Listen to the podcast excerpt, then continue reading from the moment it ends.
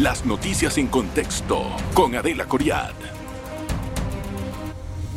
Bienvenidos, gracias por estar en contexto. Si bien esta semana hemos recibido noticias de condena del expresidente Ricardo Martinelli, la semana pasada también conocimos de la designación del Departamento de Estado de Estados Unidos al señor expresidente Juan Carlos Varela por una designación de corrupto en el país. Y esto a raíz de la contratación o de eh, adjudicaciones de proyectos en los que supuestamente se vincularon coimas.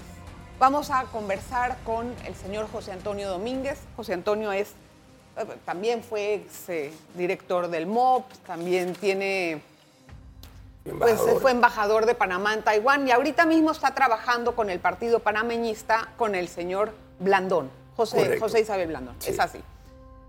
El partido panameñista, ¿cómo recibió la noticia de haber declarado al señor expresidente como corrupto? Quiero decirle, señor José Antonio, un paréntesis. Cuando eso ocurrió, como periodistas buscamos la opinión de varios eh, miembros de su partido, de figuras prominentes, y todos simplemente no contestaban el teléfono o rehuían a las preguntas. Yo no entiendo por qué. Bueno, en parte porque si un miembro del partido ha cometido un delito y es comprobado, el partido debe proceder a la expulsión de esa persona del partido.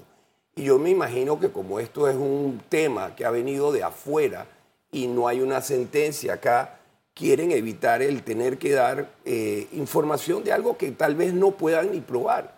Eh, esta es una posición que ha presentado el gobierno americano y que creo, yo confío que ellos no van a lanzar algo de esta magnitud a la opinión pública si no tuvieran pruebas. Eh, es obvio, el señor Varela trabajó de la mano con el señor Martinelli en su gobierno, donde se dieron no una, sino una infinidad de obras donde las coimas eran el día a día para poder ser ejecutadas. En ese momento, ¿usted cree que pudo haber estado involucrado Varela en la vicepresidencia? Mira, yo sí te digo algo, si yo hubiera sido el vicepresidente y hubiera tenido el olfato de saber, porque era obvio que se estaba dando cosas que no eran correctas, yo de una vez hubiera renunciado a mi cargo, el que me hubieran dado, me quedo con el título de vicepresidente y me alejo del gobierno porque yo no quiero que me embarren a mí de la porquería que están haciendo. Y de lo que me entere, lo hago público.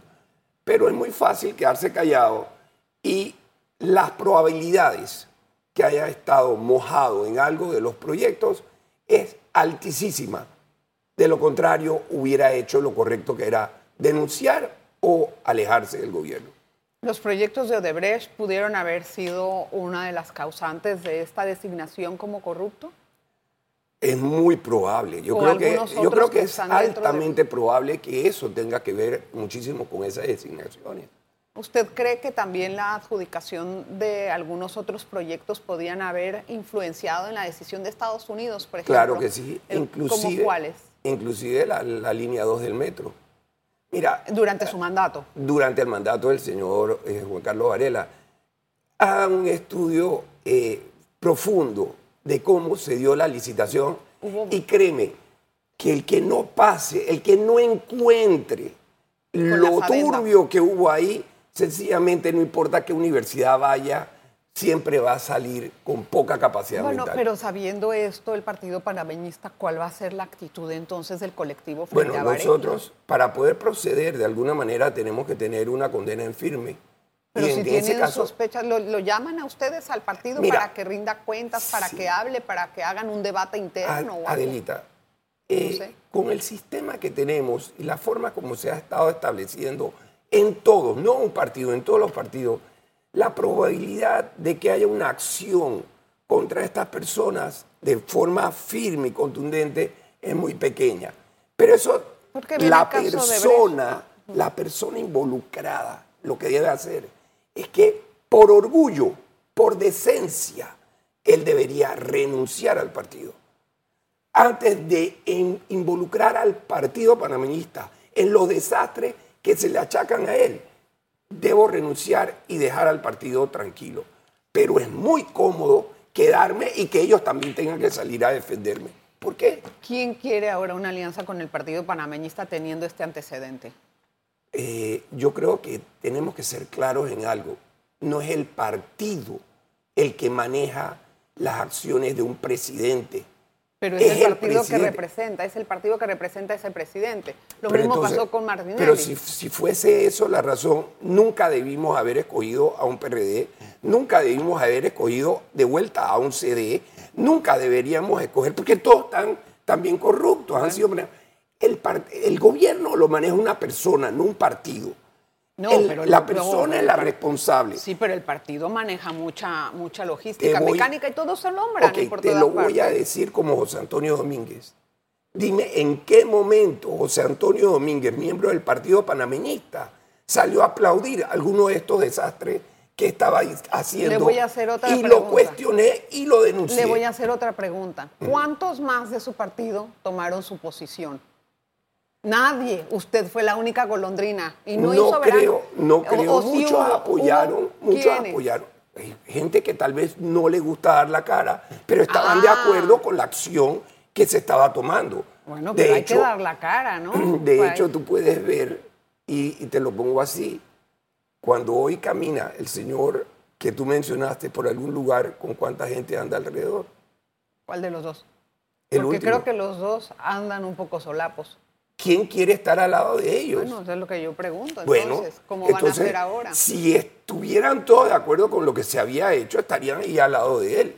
yo pues no lo estoy, nunca lo estuve y jamás lo estaré. Vamos a hacer una pausa, señor José Domínguez. Vamos a regresar enseguida. Hay muchos más temas que conversar. Regresamos. En breve regresamos con En Contexto. Gracias por continuar en sintonía de En Contexto. Le hago una pregunta.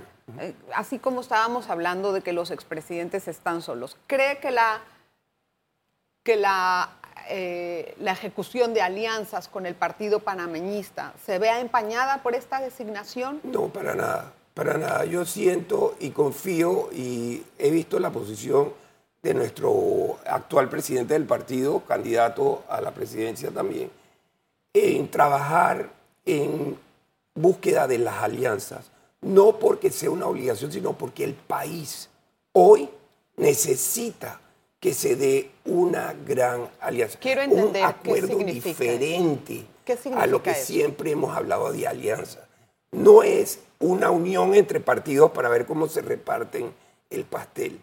En esta ocasión debemos tener como única meta Panamá, y que todos los que formen parte de esa alianza se desprendan de sus intereses eh, partidarios y personales. pongamos el único y gran interés que es Panamá.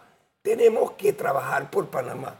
Si logramos esta gran alianza. Pero ¿cómo va a ser esa alianza? Explíqueme un poquito de qué se trata esa gran alianza. Cuando se hizo la cruzada civilista, buscamos una meta como cruzada civilista. Porque estábamos en una situación de opresión. ¿Y qué tú crees que estamos ahorita? Estamos casi en lo mismo y cuidado que peor. Antes era con militares, ahora estamos con civiles con poderes astronómicos y haciendo desastres a diestra y siniestra que no lo para nadie. ¿Cómo va a ser esa alianza bueno, respecto al tema? Igual que en aquella ocasión, si el pueblo toma la decisión de unirse, el pueblo, independientemente de los partidos políticos que pertenezcamos, y queremos como meta recuperar el país, este es el momento. Entiendo. Y a través, la única forma de lograrlo es a través de una alianza. Tienes que poner los partidos políticos, tienes que poner candidatos para poder ir a las elecciones, ganar, controlar la asamblea, controlar el ejecutivo con gente sana, gente honesta.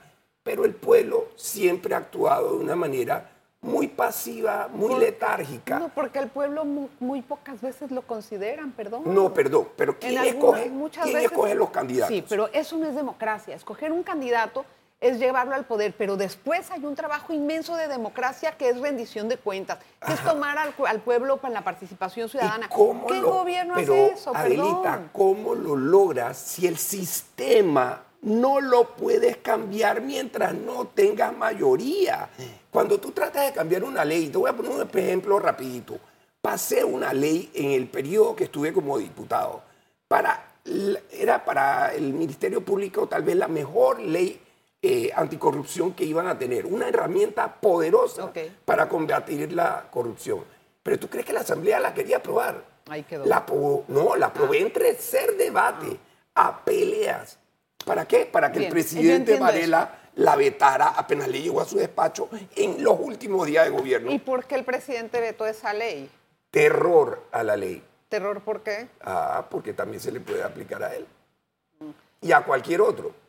Y a, y a todos los que estaban dentro de su gabinete. Inclusive a mí, si yo hubiese cometido un delito. ¿Cuál era el instrumento más fuerte de esa ley? Era a través de esa ley, tú recompensabas a aquel que denunciaba el delito, que le había causado ah, un daño al Estado. Entonces, mucha gente no denuncia porque dice, ¿qué logro? Además, me estoy ganando un enemigo y cuidado, me pueden hacer un daño. Bueno, pero si voy a tener una recompensa como el bien oculto. Mm. Eso es lo que ha hecho en otros países que sean efectivas.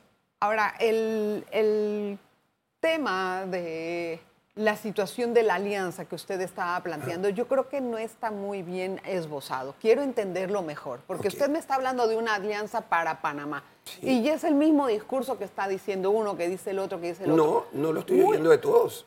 Ah, porque hay algunos que sí están hablando de ese discurso de cambiar el país, de poner más eh, anticorrupción. De, los candidatos, de los candidatos electos hoy para la, o sea, de su sí, los que están oficializados. ¿Cuál de los que posiblemente pueden eh, participar en la alianza ha dicho yo estoy dispuesto a ceder mi puesto. Obviamente nadie, pero entonces... No, te equivocas. A ver, ¿cuál? El único que no ha sido electo es Blandón y lo dijo recientemente en los medios. Pero Blandón va a salir electo, primero Dios, en va a salir este igual, fin de semana. Igual va a mantener su posición de que si es necesario ceder su puesto como aspirante a la presidencia por el bien del país, él pone el bien del país por delante. Ya lo dijo y lo va a mantener. Estoy seguro que lo va a mantener. Bueno, también hay, algunas otras cosas que eh, le obligan a tomar esa, esa decisión también. ¿Cómo cuál? Bueno, por ejemplo, si va a una alianza y tiene un partido que tal vez un candidato sea mejor aceptado que él, para él también va a ser importante ceder ese, ese, ese puesto con tal de lograr una alianza. Se tiene que hacer, de, por eso la alianza, si tú desprendes tus aspiraciones, en el momento que se logre, se hace el consenso a lo interno y se buscan los mejores candidatos para poder lograr las dos metas, coger la, la presidencia y el control de la Asamblea para que no se dé lo que hoy está ¿Esa alianza la dice usted por Panamá o es para... Por Panamá, no por partidos. Eh, ¿O es sí, pero tiene que haber algún, algún mecanismo para llegar a esa alianza, o sea, una estructura. Van a hacer que se junten los partidos. Se tienen que juntar. Pareciera utópico. ¿Pero por qué? Porque nadie quiere bajarse, usted, me lo acaba de decir. Te lo voy a poner transparente, Adelita, y habiendo estado en la Asamblea, te lo puedo corroborar. Si mañana no se da esa alianza, sí. dame cualquiera de los candidatos que está hoy y dime cuál tú dices que, que podría ganar. Uno al azar te puedo decir, Lombana, pues que gane Lombana. ¿Qué va a hacer como presidente? Nada. Va a ser un secuestrado. ¿Van a tener que hacer la reforma a la Constitución? No va a poder. ¿Por qué no? Porque como se meta loco, lo que le va a salir es un guacho de constitución, peor de lo que tenemos. Porque mientras tú no logres tener un control, ya sea en la asamblea o en una constituyente, lo que te van a fabricar es lo que les conviene a los que están hoy entonces, si quieren realmente luchar por Panamá y tienen ese gran discurso, ¿por qué no nos dan a los electores un plan de gobierno conjunto en donde todos podamos decir, esto es lo que yo quiero y ahí vamos a hacer eso? Tienen hasta el 30 de septiembre para hacerlo. Los discursos, José, son maravillosos y cada quien vislumbra el partido y el, país que quiere. Nadie nos dice cómo lo van a hacer. Bueno, Nadie nos dice cómo. Yo también puedo tener buenos deseos. Hasta el 30 de septiembre tienen oportunidad para lo de las, las alianzas. Sin embargo, si tú pides hoy un plan de gobierno, cada uno de los partidos está presentando un plan de gobierno. Lo harán. Yo creo que en su mayoría tienen puntos en común que el país requiere. Pero... No sería difícil ni tampoco tomaría mucho tiempo reestructurar los de los partidos que formen la alianza para sacar uno en común que tenga las metas que Panamá requiere. La pregunta es quién lo va a liderar. Tengo que hacer una pausa, lo podemos conversar al regreso, no se vaya. En breve regresamos con En Contexto. Gracias por continuar en sintonía. Hoy hablamos con José Antonio Domingos. Qué entretenida la charla con usted, oiga, porque no había venido antes. eh, bueno, rapidito nada más para entender el contexto en el que nos estamos refiriendo. Recientemente se emitió la condena contra el expresidente Ricardo Martinelli. ¿Ustedes cómo la ven? Porque también falta otro. Yo la veo tardía. Yo veo esto como una condena tardía. Eh, era obvio que estaban pasando muchas cosas indebidas y se jactaba mucho de que él tenía un control total. Ha demostrado que el control que tenía y que mantiene es de mucho dinero que le sirve para comprar eh, conciencias, eh, comprar fallos. Comprar... ¿Usted qué cree que pasa en el segundo tribunal? Eh, yo pienso que, se van a mantener en la, en decisión. la decisión de la condena. Creo que si son gente sana los que están detrás, tienen que pensar en su país Hoy pueden conseguir un par de dólares, pero mañana puede ser el desastre para su familia. Entonces yo creo que tenemos que pensar en un futuro. Y el único futuro para el país es que las cosas se hagan de forma correcta. Sí, pero a ver, pero, yo entiendo eso. Hay que, hay que pensar que se va a fallar en derecho. Claro, se está fallando en derecho. No, en los siguientes, en los siguientes eh, procesos que quedan pendientes. Por supuesto. y la idea es entender que todo se haga sin que se entienda esto de alguna manera eh, en contra de, porque no vamos a ganar nada. Adelita. O sea, la alianza, ¿cómo va a trabajar? Mira, han tratado, y, seguimos con lo de la condena, han tratado de manipular la información al pueblo. Cuando nosotros como diputados hicimos la primera investigación que se ha hecho en la historia en la Asamblea Legislativa sobre un proyecto ejecutado y descubrimos que la información que me había llegado, porque me llegó a mí directamente, era correcta, que se había dado ilegal, se presentó por parte no de la Asamblea, que es lo que más me duele, porque el presidente entonces debió haberla presentado. Lo presentó un abogado independiente, la denuncia ante el Estado. Y gracias a esa denuncia tenemos, tenemos un proceso. y en ese proceso salió dineros que salieron para la compra. Hoy dicen que todo el dinero que se usó para la compra de pasa era legítimo. Por Dios, ¿a quién quieren engañar? Lo que, lo que quiero entender algo de la alianza es, esa alianza se hace si corre Martinelli o si no corre Martinelli. Es, que, no me quedó claro el Perdóname, eh, yo no soy abogado, pero como ingeniero estamos preparados también para analizar cosas. La constitución es clara. No, no, no, no, no. Él no puede eh, correr. Ahora no. No, es que no puede correr. Mira, pero por no, constitución. No está en firme la, sentencia. exacto, estoy de acuerdo, pero por constitución ah, no puede correr. Eso está la claro. el 180 dice que si tienes una condena de cinco años o más. No, no, estás yéndote a otro lado. A ver. Te lo digo rapidito. En la constitución dice que tú no podrás, si fuiste presidente, no podrás ser electo en los próximos dos periodos presidenciales no podrá ser se lo acaban de rechazar a Harry Díaz en, la, en el tribunal. No, no, te equivocas. Lo que le rechazaron es que él no podía participar, porque no era, era tercera parte. están esperando que lo nombren como candidato, entonces ahí el tribunal se va a tener que pronunciar. Pero si para ser electo, y te pregunto, ¿él sería electo el primero de julio o el 4 de mayo? Él va a ser electo el 4 de mayo. Y si es el electo, asumiendo que ganara, y si es electo el 4 de mayo, está dentro o fuera del segundo periodo. Está dentro del segundo periodo. ¿Cuándo va a tomar poder el, primero No es cuando va a tomar poder, es cuando es electo. Dice la constitución clara. Electo. Cuando puede ser electo, no en los dos siguientes periodos presidenciales. ¿Y quién ya no es interpretación. ¿Quién va a presentar la, la inhabilitación? Deja que, lo, deja que lo nombre para que tú veas que una vez se le va a presentar la denuncia. No puede. El tribunal quedaría como ridículos no sabiendo poder interpretar la constitución. Está clara. debe de presentar el, el- el- ¿Quién debe de interpretar la Constitución? No es el Tribunal Electoral, es la Corte. Pero también el tribunal, el no hacer lo correcto. Es que Ellos se lo van no tienen abogados. No- Perdóname. No sé si a ellos les toca esa función. Les toca porque pueden causar un problema mayor a la elección si permiten algo que, Bueno. que va a traer consecuencias sabiendo que es inconstitucional Bueno. lo que están permitiendo. Quiero pasar también al otro caso, que es el caso de Odebrecht. Tenemos el próximo juicio que ya pronto viene. Usted en alguna ocasión dijo,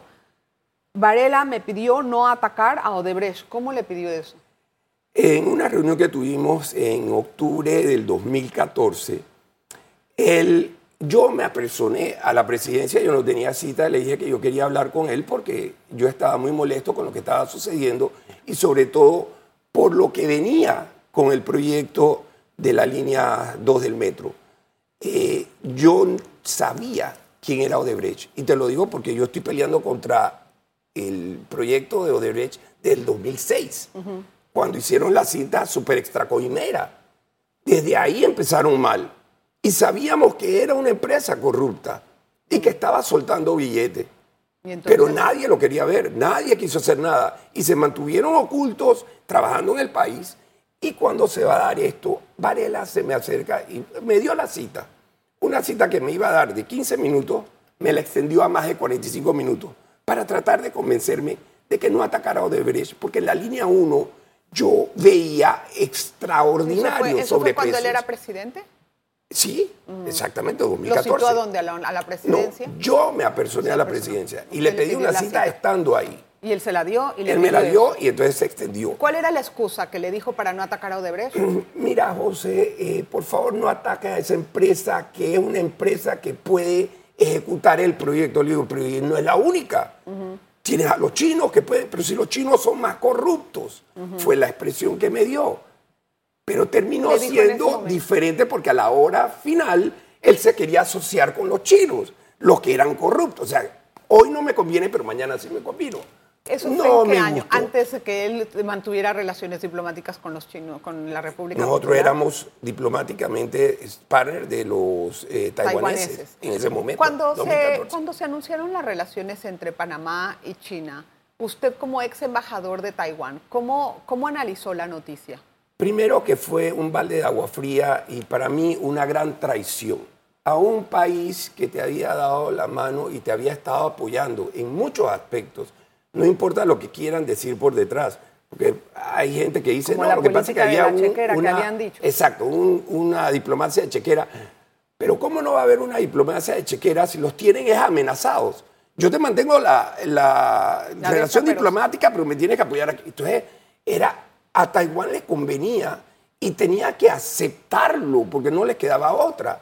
De Taiwán es un país, un país que ha vivido soberanamente. ¿Qué, qué, qué tipo, usted no cree que fue una buena idea hacer las relaciones con China, por ejemplo? Para nada, por supuesto, para nada. ¿Por qué? Dime cuáles han sido las ventajas que hemos tenido desde entonces. Ninguna. Nosotros nuestras relaciones comerciales con China continental iban a seguir creciendo, no importa si teníamos o no relaciones, Relaciones diplomáticas. Y la- el uso del canal iba a seguir en, en incremento. Y- Eso no era una justificación para el cruce. Entonces, ¿por qué se hicieron las relaciones? Te digo por qué se dieron. En mi opinión muy personal, fue un error de la presidenta de Taiwán. En la forma en que ella se empezó a, yo digo que atacar la posición de China continental. Había un acuerdo entre las dos Chinas. Sí. Con Ma Ying-jeou, que era el ¿Y por presidente. qué Panamá tiene que ver entre Te ese explico, acuerdo? porque mientras no se daban estos ataques entre la presidenta eh, Sí. Ingwen con, con China continental o Xi Jinping, eh, Xi eh, Jinping. ah, Xi Jinping, perdón. Mientras esos ataques no se daban, el acuerdo que se había establecido con Ma Ying-jeou ah, obligaba a China a detener cualquier movimiento Sí, diplomático entre Panamá. Martinelli quiso romper ¿Y y no pudo. por qué? Porque el agregado comercial le dijo, no, nosotros tenemos un acuerdo con, con Taiwán y no puedo quitarle un diplomático. Y fue cuando entonces Martinelli le puso una amenaza a Taiwán, o me das un avión, que era el avión presidencial que trajimos, que no iba a comprar, o rompo contigo. eso fue lo que pasa. Y después Varela, ¿por qué sí se animó a hacerlo? Por la pelea que empezó en Wen con Xi Jinping. Decidió con Xi Jinping. Entonces Xi Jinping dice, no, ya yo no voy a mantener ese acuerdo que tenía con Taiwán porque usted me está atacando y punto. ¿Y usted fuera. se enteró cuando se empezaron a hacer las negociaciones, eh, o sea, las conversaciones más bien? No, entre para China? nada. Que, créeme, yo despedí al, al embajador taiwanés y mi recomendación fue decirle, pídele a tu presidenta que baje la guardia, por favor, porque está creando una situación inestable. Algo que estaba estable. Ey, en Taiwán, los viajes entre los países de uno por semana tal vez fueron a Sí. 300 por semana, una locura. Bueno, Que cayera, eso no fue. gracias José por estar con Oye, nosotros y darnos algún, alguna perspectiva distinta. Recordamos tiempos. Gracias por estar con nosotros. A ti. Gracias a usted por su audiencia. Nos vemos la próxima. Las noticias en contexto con Adela Coriad. Revive este programa entrando al canal 1 de BOD de Tigo.